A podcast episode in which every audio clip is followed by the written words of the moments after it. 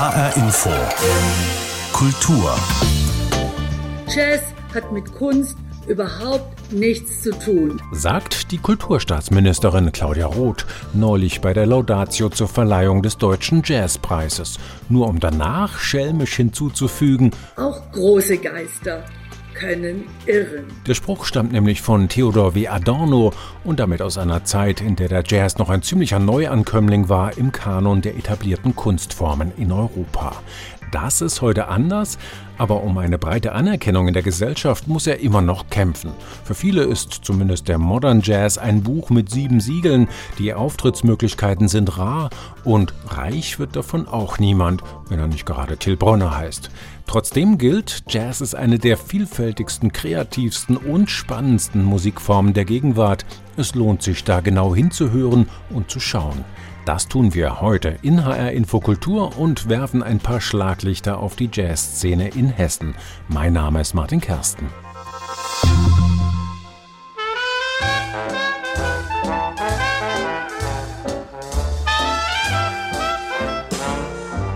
A start and an end and a heart and a friend to it.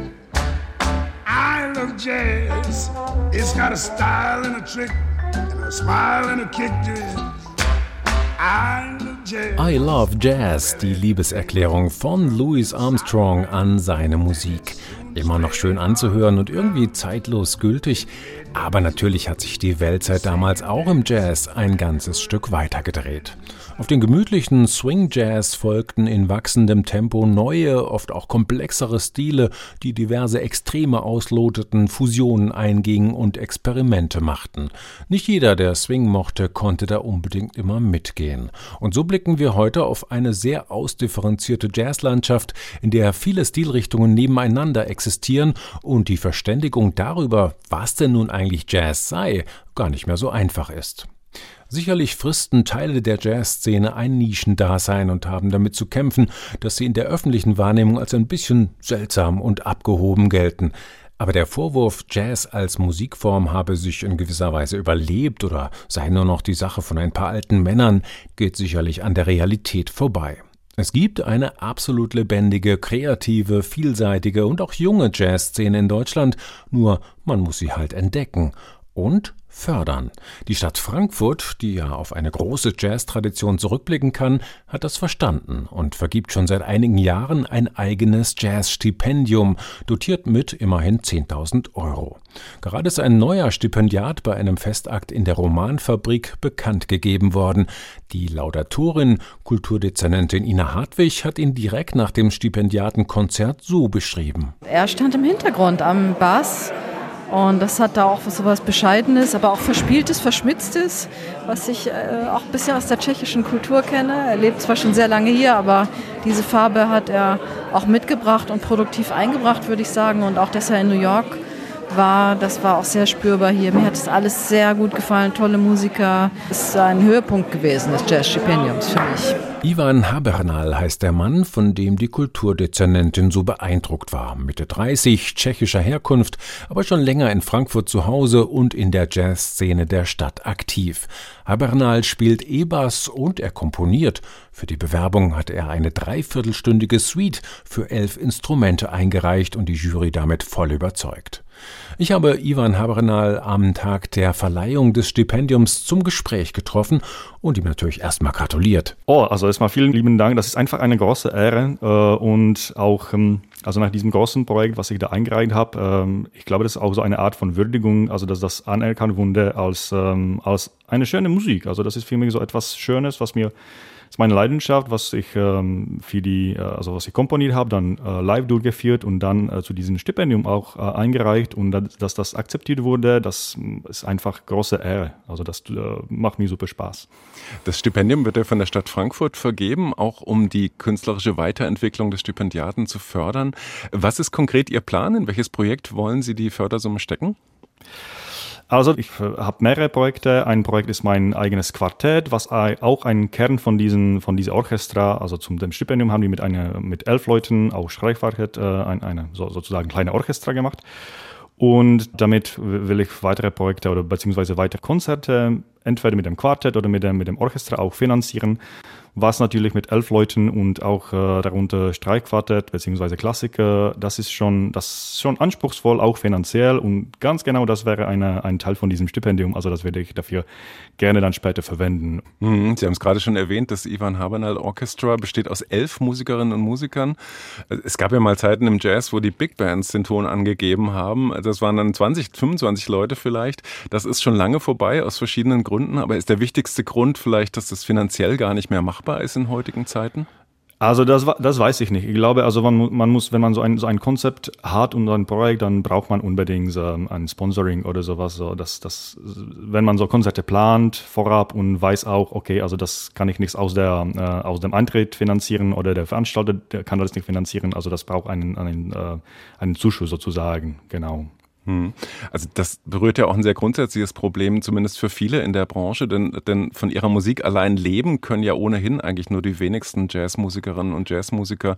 Ist da äh, was grundsätzlich verkehrt Ihrer Meinung nach? Also fehlt es grundsätzlich an Unterstützung, an Auftrittsmöglichkeiten, an Anerkennung vielleicht auch und öffentlichem Interesse für diese Musiksparte oder ist das schon okay, wie es ist? Äh, also okay, wie es ist, ist das nicht, aber ich glaube, man, man sieht das meistens immer so mehr, ein bisschen mehr pessimistisch, also als die Realität ist. Aber es ist nicht optimal, das muss ich schon sagen.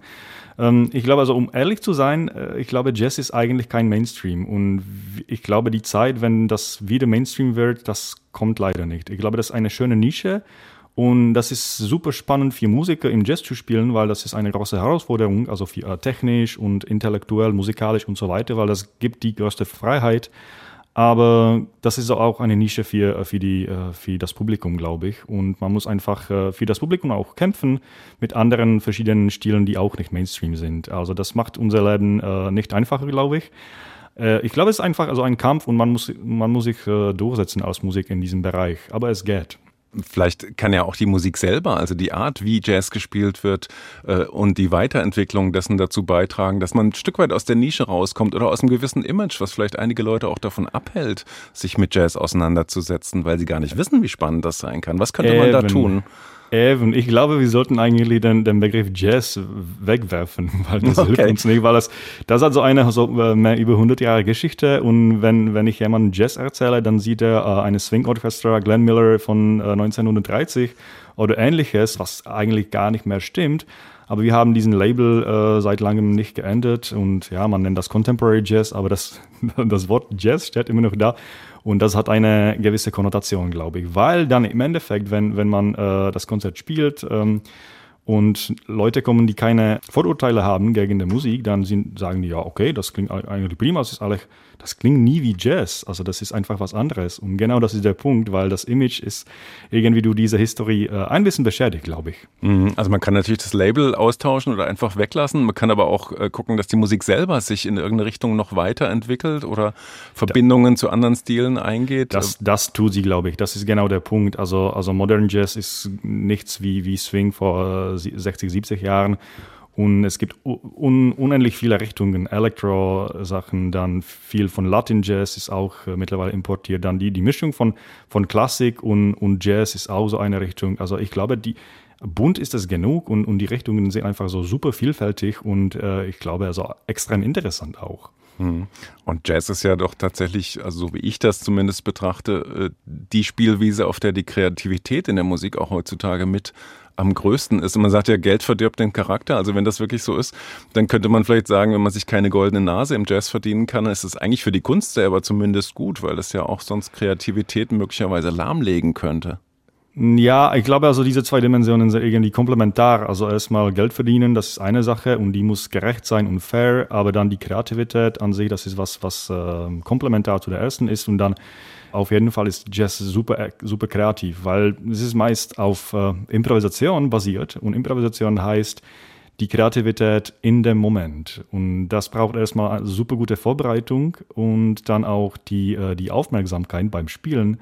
Und ich glaube, also, das ist eine eigentlich so eine Art von Therapie, vermute ich mal, also zumindest für mich, dass zu spielen, also diese extreme Konzentration beim Spielen und diese, ähm, diese neue Wege, die man einfach so im Moment erfindet, Sie selbst, und das finde ich ganz spannend, haben nämlich auch noch einen ganz eigenen Weg gewählt. Sie sind nämlich auch studierter Informatiker und lehren an der TU Darmstadt. Äh, was schreiben Sie denn eigentlich, wenn Sie nach Ihrem Beruf gefragt werden? Äh, also ich bin, genau, also Informatiker, äh, künstliche Intelligenz und äh, Computerlinguistik. Das sind so mein, auch meine anderen Leidenschaften. Äh, also eigentlich, eigentlich mehr Forschung als, als Lehre, aber Lehre gehört auch dazu. Und ähm, das ist ganz andere Welt. Also das ist mein zweites Leben sozusagen. Und warum haben Sie sich für diesen Weg entschieden? Also manchen wird es vielleicht auch ein bisschen schizophren vorkommen. Wollten Sie da bewusst Ihre Unabhängigkeit auch vielleicht äh, als, als Musiker bewahren oder nicht ganz auf dieses Pferd setzen? Nicht wirklich. Also das war einfach, ähm, ich habe das, ich hatte die Leidenschaft für, für Informatik oder für Mathematik und so weiter. Also das habe ich immer gemacht und, und mochte, aber auch gleichzeitig Musik. Und ich glaube, das war ein bisschen so, also ich konnte mich nicht entscheiden, also will ich, äh, will ich tatsächlich alles ein, äh, ein Pferd setzen oder mache ich beides? Und dann äh, später habe ich festgestellt, also es geht nicht ohne einem oder anderen. Also wenn ich dann zu viel Musik mache und wenn ich diesem von diesem äh, Forschung, dann fällt mir das und gegenseitig, also nur Forschung beziehungsweise ohne Musik, dann, äh, dann habe ich Albträume und in diesen Albträumen äh, träume ich von Gigs, die einfach schief laufen. Also das stimmt aber, ist so leider. Das heißt also, ich muss beides machen, um glücklich zu werden. Eine letzte Frage noch am Schluss. Äh, was sagen Sie den Leuten, Ivan Habernal, die auch jetzt noch nach unserem Gespräch, was ich mir kaum vorstellen kann, noch Berührungsängste mit Jazzmusik haben? Welchen Tipp geben Sie denen? Och, welchen Tipp? Also kommt ihr zu Konzerten, einfach keine Angst von Jazz, äh, obwohl das, äh, der Name Jazz in den Clubs Namen steht, wie zum Beispiel Jazzkeller, aber wenn man da vorbeikommt, hört man so eine so tolle Musik, die einfach super modern ist meistens. Oder andere Orte und ja, vielleicht auch ab und zu auf Spotify auf diesen äh, Cool Jazz oder äh, neue Jazzmusik klicken und reinzuhören oder im Radio auch eben und dann hört man, okay, ja, das ist wahrscheinlich äh, nicht so schlimm, als ich dachte und das ist eigentlich ziemlich cool und modern. Also das, diese Empfehlung gebe ich meinen Freunden, wenn sie sagen, na, was macht ihr jetzt in Jazz? Ich sage, naja, hör mal das zu und dann sag mir, was du denkst. Ein paar gute Tipps noch für Jazz-Einsteiger vom Jazz-Fachmann Ivan Habernal. Er hat in diesem Jahr das Frankfurter Jazz-Stipendium bekommen, genau genommen schon 2021, aber die Verleihung musste wegen Corona bis jetzt verschoben werden. Ein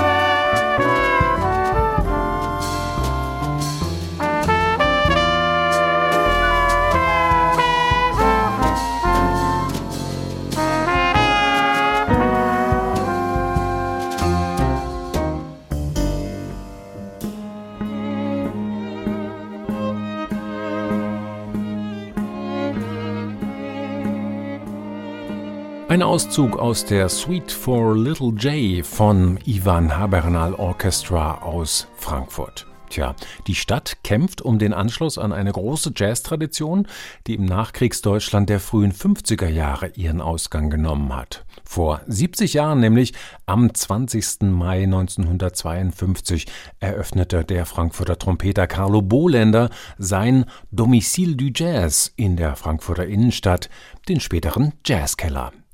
Vor einem fachkundigen Publikum sollten moderne Musiker die Gelegenheit erhalten, konzessionslosen Jazz zu spielen, so hieß es damals in einer Presseerklärung. Wir sind praktisch jeden Abend dorthin gegangen, erinnerte sich Posaunist Albert Mangelsdorf. Dadurch konnte man sich entwickeln, was wahrscheinlich ohne den Keller nie möglich gewesen wäre. Aber noch viel mehr entwickelte sich in diesen 70 Jahren im Namen des Jazz und auch der Freiheit. Daniela Baumeister.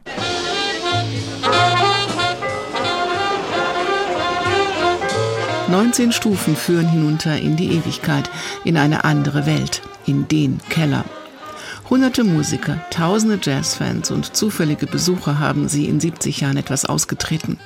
Manchmal fühlt sich der Weg zurück nach oben länger an, wenn man nur lang genug bleibt. Am Anfang in den 1950er Jahren ist der Jazzkeller eine der wenigen Kneipen ohne Sperrstunde.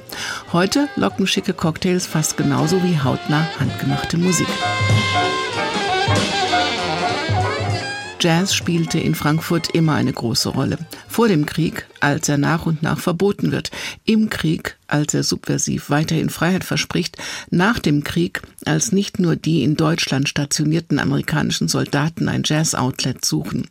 Der Trompeter Carlo Bohländer bekommt als einer der ersten Deutschen schon 1945 die Erlaubnis, wieder Jazz zu spielen. Aber er will mehr. Im Mai 52 eröffnet er sein Domicile du Jazz. Dabei von Anfang an Emil und Albert Mangelsdorf. Für Emil ist der Keller Synonym für Freiheit, wie der Jazz überhaupt.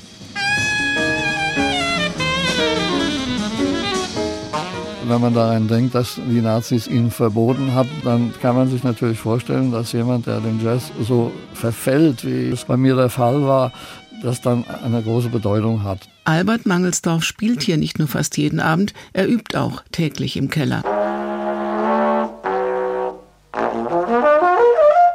Hatten es so schwer damals, überhaupt zu spielen. Also Glück hatten wir, dass wir den Jazzkeller hatten, wo man einfach hingegangen ist und gespielt hat. Aber für was hat man gespielt? Fürs Bier. Der Keller in der Jazzgasse 18a ist Wohnzimmer der Frankfurter Jatzer und ihrer Gäste.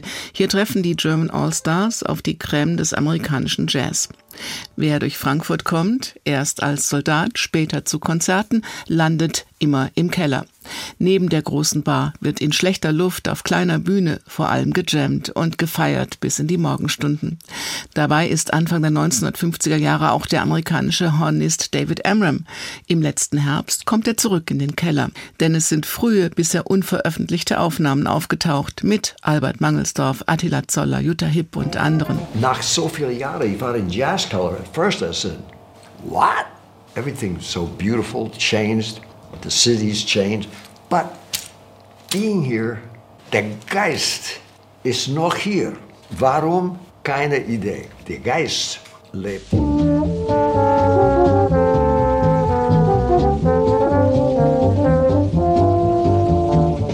1986 pachtet der Bassist Eugen Hahn den Keller. Er kommt aus Berlin und träumt von einem Club nach New Yorker Vorbild mit einem guten Konzertprogramm. Amerikanische Größen haben jetzt Platz neben der großen lokalen Szene und Freigetränke ohne Limit gibt's nicht mehr. Dafür vernünftige Gagen für alle und einen Plan für die Zukunft, unter anderem mit Stars wie Dizzy Gillespie oder Jet Baker. Von seinem Lebenstraum ließ sich Eugen Hahn auch durch Corona nicht abbringen. Der Club ist gegründet 1952 und da müssen wir doch einen Weg finden, dass wir weitermachen. Und wir werden lernen, mit diesen Dingen umzugehen und wir sind jetzt schon einen Schritt weiter. Der Keller hat durchgehalten mit einer neuen Lüftungsanlage auf eigene Kosten und vielen Streaming-Konzerten, bis das Publikum wieder zurück durfte, runter in den Keller. Heute spielen Jazzpreisträger Toni Lakatosch oder Michael Sagmeister. Gejammt wird auch wieder. Amerikanische Musiker kommen vorbei und junge Musiker aus der Region, ganz im Spirit von Carlo Bohlender. Eugen Hahn erlebt den 70. nicht mehr. Er ist Ende 2020 überraschend gestorben. Doch er, der Hüter des Feuers und die Legende leben weiter, ganz real. Sohn Philipp Hahn setzt jetzt auf gepflegte Getränke, auf Sitzplatzgarantie. Regine Doberschütz, Sängerin in der damaligen DDR und schon lang Eugen Hahns Ex-Frau und dem Keller immer noch verbunden, setzt auf internationales Booking und Fans, Freunde und Fremde freuen sich über den Jazz-Spirit in dem Gewölbe, das schon so viel gehört und gesehen hat. Und die Musiker tun fast jeden Abend alles dafür, dass die Legende weiterlebt. 19 Stufen runter in die Ewigkeit und die ist noch weit weg. Der Keller wird ja erst 70.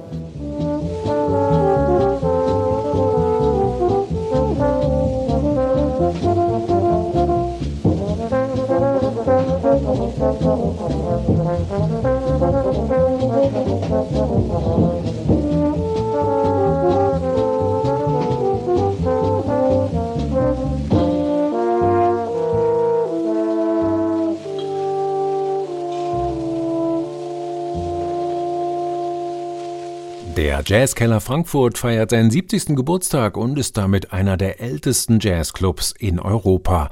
Ein Beitrag von Daniela Baumeister. Jazz ist nicht tot, er klingt nur anders. So haben wir heute in Abwandlung eines berühmten Zitats von Frank Zappa getitelt in HR Info Kultur. Und wie er klingt, das kann beinahe jeden Abend live erleben, wer in Kassel ins Theaterstübchen geht. Auch ein Keller, noch nicht ganz so alt wie sein Pendant in Frankfurt, dafür aber unglaublich breit aufgestellt in der Wahl seiner Bühnengäste. Momentan läuft dort der traditionelle Kasseler Jazz-Frühling mit einer Vielzahl hochkarätiger Veranstaltungen. Dahinter steckt, wie so oft, ein kluger und engagierter Kopf und eine ganze Menge Idealismus. In diesem Falle verkörpert durch Markus Knierem, den Macher des Theaterstübchens. Ich habe mich mit ihm am Telefon verabredet und wollte zuerst wissen, wohin sich seiner Beobachtung nach der Jazz entwickelt, eine Musiksparte, die viele ja immer noch mit Louis Armstrong oder, wenn es gut geht, mit John Coltrane verbinden. Das ist eine gute Frage, wohin sich Jazz entwickelt. Also ich bin äh, mit Jazz groß geworden. Ich bin Jahrgang 62. Meine Eltern haben äh, Jazz gehört und genau das war halt Louis Armstrong. Und ich habe unter anderem zum Beispiel auch noch Louis Armstrong sehen dürfen mit vier Jahren, weil meine Eltern keinen Babysitter hatten in Kassel. wow. Äh, habe auch das erste Lied noch gehört, hat meine Mutter mir immer erzählt und dann ab dem zweiten habe ich dann auch gut geschlummert. Und vielleicht bin ich auch deshalb so Jazz verbunden. Ich habe auch mit Ella Fitzgerald, mit Oscar Peterson noch gesehen und diese ganzen alten großen Stars. Und das hat mich natürlich geprägt in meiner Zeit. Und deswegen ist für mich auch immer Jazzmusik ganz weit oben angesiedelt gewesen. Und Jazz hat sich natürlich verändert, aber trotz alledem ist Jazz immer noch äh, etwas ganz Besonderes. Und ich sage immer mal bei vielen Jazzkonzerten, auch im Theaterstübchen, äh, willkommen zur Randgruppenmusik, weil es natürlich immer noch sehr, sehr schwer ist, auch gerade jetzt das junge Publikum für, für Jazz zu begeistern. Hm. Äh, was sagen Sie denen oder wie kann man ganz konkret diese Hürden nach unten schrauben, dass die Leute einfach mal angelockt werden und sagen, wow, ist eigentlich doch ziemlich cool, ist doch meine Musik. Jazz ist cool. Das gibt in den Großstädten ist Jazz cool, wird langsam cool. Und das müssen wir halt auch in so kleineren Städten wie in Kassel zum Beispiel erreichen. Und äh, die Musik, wenn ich junge Leute hier habe, ich habe jetzt zum Beispiel viele Freikarten verteilt für den Jazzfrühling an junge Leute. Und wenn die hier sind, die flippen schier aus. Ne? Die sagen erstmal vielen Dank für die Einladung. Und äh, Jazz ist nicht so präsent in den Social-Media-Kanälen. Und da ist, denke ich mal, Arbeit angesagt. Damit muss man sich wirklich beschäftigen. Äh, wie kriegt man die über die Social Media Kanäle in die Clubs? Also das ist sehr spannend, was Sie sagen, weil das sagt mir vor allen Dingen, dass Jazz ein unheimliches Potenzial hat, aber eine ja. schlechte Presse sozusagen, ein schlechtes Image und dass es eher ein Distributionsproblem ist. Also wie bringt man diese Botschaft rüber, dass die Leute auch wissen, was sie da bekommen und gar nicht so sehr der Jazz muss sich verändern, weil der hat sich schon längst verändert, verjüngt, hat Kooperationen mit anderen Musikstilen eingegangen und so weiter. Mhm. Gehen Sie mal auf die Internetseite zum Beispiel von diesem X-Jazz Festival in Berlin, was für mich jetzt ein großes Vorbild ist, weil die halt auch wirklich viele, viele junge Nachwuchsbands präsentieren und natürlich ist Berlin Berlin und diese Bands äh, funktionieren auch natürlich erstmal nur in einer Großstadt, aber das wird für mich jetzt eine Aufgabe sein, hier, also für meinen Club, das Publikum dann auch hier ins Theaterstübchen zu kriegen, weil Musik für die jungen Leute haben wir sehr, sehr oft. Sie müssen nur kommen. Weil die Musik an sich, wenn man sich mal anschaut, was den Jazz so ausmacht, also auch die Fähigkeit, äh, zum Beispiel zu improvisieren, im direkten, aber auch im übertragenen Sinn, das heißt ja, es ist eine sehr wandlungsfähige Musik, die sich anpasst und die den, den, den Jazz auch lebendig und spannend hält. Also die Voraussetzungen, jetzt sagen wir von musikalischer Seite, sind doch gegeben, ne? dass es keine, nicht als tote Musik sozusagen empfunden wird von einem also, großen Teil der Bevölkerung. Ich glaube, es gibt keinen Musikstil, der so spannend ist wie, wie Jazz. Ne? Also wenn man sich ein Jazzkonzert anguckt, die gucken sich ja andauernd an. Deswegen spielen auch Jazzformationen zum Beispiel sehr oft sehr gerne, sehr, sehr eng zusammen, weil die Blicke dann äh, sagen, jetzt komm, mach, jetzt bist du dran. Jetzt mach du mal ein Solo, jetzt spielst du mal ein bisschen und dann geht es wieder ein bisschen zurück. Und am Ende findet sich, das, äh, findet sich die Band wieder zusammen. Und das macht ja auch den Jazz so spannend. Es ist nie langweilig. Es ist eine Musik der Interaktion, des Kommunizierens ja. miteinander, ja. des Aufeinander-Eingehens. Also lebendiger geht eigentlich gar nicht. Ne? Nein, das geht nicht Nein, auf keinen Fall. Markus Knierem, jetzt haben wir ganz viel in der Theorie über den Jazz geredet, aber Sie sind ja vor allem auch ein Macher, einer, der Programm macht und das nicht so knapp. In Kassel betreiben Sie, wir haben es schon angesprochen, seit langem das Theaterstübchen mit einer Programmvielfalt und auch einer Programmdichte, die seinesgleichen sucht. Dahinter steckt äh, harte Arbeit und so manch einer fragt sich, wie machen Sie das bloß? Also wir haben seit Jahren 270 Konzerte am Stück in Kassel im Theaterstübchen. Unser Programm geht von September bis Juni. Wir haben jeden Tag Veranstaltungen, jeden Tag Live-Musik und man kann natürlich jeden Abend in das Theaterstübchen kommen, man muss aber nicht. Man muss sich das aussuchen, was einem gefällt. Und das ist ja auch bei meinem Jazzfrühling jetzt der Fall zum Beispiel. Wir haben 23 Konzerte bei dem Jazzfestival jetzt. Nennen Sie mal ein paar Highlights der nächsten Wochen, damit wir nochmal Lust kriegen, äh, da ja, bis Mai hinzugehen. Ramon Ballet Trio am 18. am Mittwoch.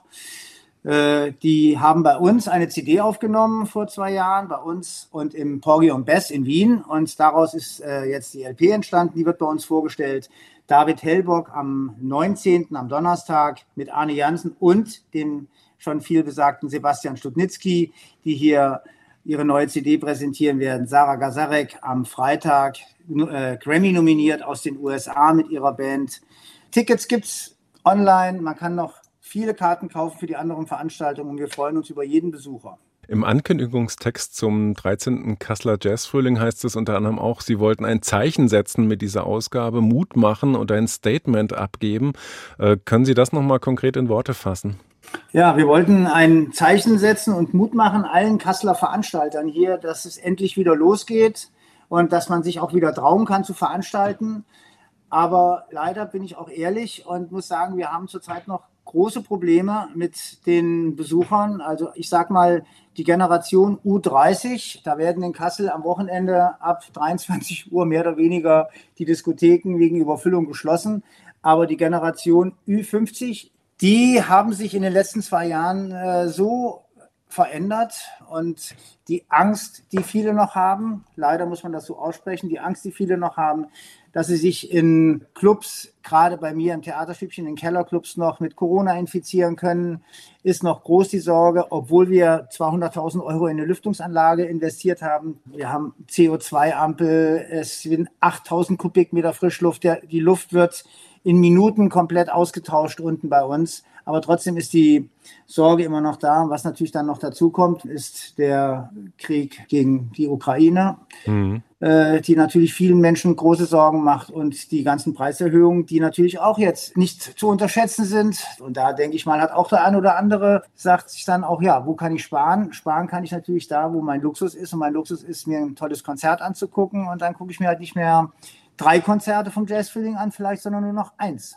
Das sind alles so Sachen, mit denen wir nicht gerechnet haben. Aber trotz alledem, wer mich kennt, weiß, dass ich den Mut nicht verliere, dass ich den Kopf nicht in den Sand stecke und ich hoffe immer noch, dass es äh, positiv endet, das Ganze für uns Veranstalter und die Veranstalterbranche.